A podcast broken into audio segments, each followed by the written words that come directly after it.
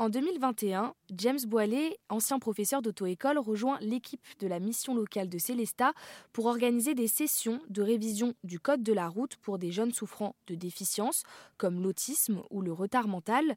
En juin 2023, la structure reçoit un agrément pour créer sa propre auto-école solidaire.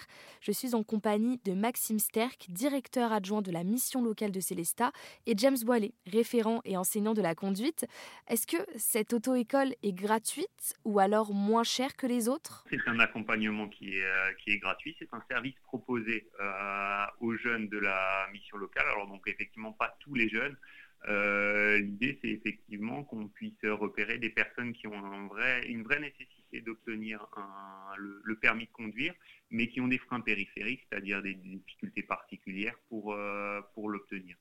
Et donc en fait, on est sur un, volume de jeunes assez réduit par rapport à la, nombre de jeunes accueillis à la, mission locale, mais on s'assure vraiment, on est en train, voilà, il y a une commission qui se, réunit justement pour étudier l'ensemble des, dossiers. Donc James fait euh, partie avec euh, une de nos collègues Juliette, où on va vraiment border l'ensemble des, besoins de telle ou telle situation pour vraiment dire voilà, est-ce qu'on voilà, on peut, on peut financer le permis euh, en totalité pour cette personne ou pas. Et, je voulais savoir niveau financement, parce que je me pose la question, je me dis des jeunes qui ne payent pas euh, euh, leur permis, voire euh, très peu, comment ça se passe? D'où vient en fait cet argent qui permet de, payer le, permis de conduire à, ces jeunes?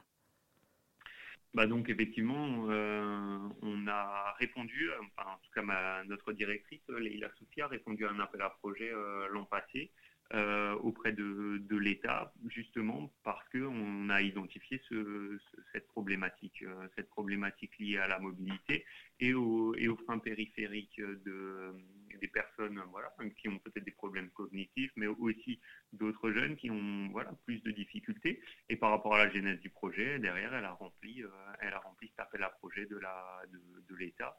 De, pour bénéficier de, la prise en charge d'une partie. Il y a un cofinancement, une partie du cofinancement se fait par l'État et l'autre partie est sur les fonds propres de la mission locale. Et est-ce que vous avez d'autres projets, d'autres, euh, alors peut-être pour cette auto-école ou euh, même pour la mission locale de Célestin hein, Je vous pose la question aussi à vous, euh, Maxime. Est-ce que là, il y a d'autres des, d'autres projets à venir, que ce soit pour l'auto-école ou la mission locale? Ce qu'on n'a peut-être pas précisé par rapport à la par rapport à l'auto-école, c'est qu'on a aussi fait euh, l'acquisition d'une euh, d'une voiture, euh, une Zoé électrique en, leasing, qui est voilà mis à disposition de, de l'ensemble des, des, jeunes qui passent le permis quoi. Ça je voulais le, préciser également. Ben, pour l'auto-école, espère reconduire le projet l'année euh, l'année prochaine. Non, de toute façon, en 2024. En, 2024. Voilà, c'est financé jusqu'en 2024.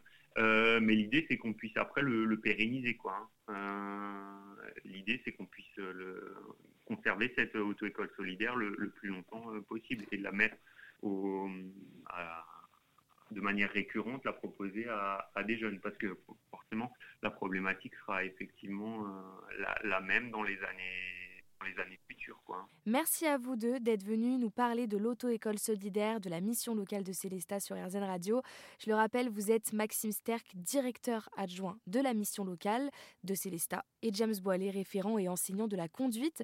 N'hésitez pas à vous rendre sur le site internet rzradio.fr pour plus d'informations.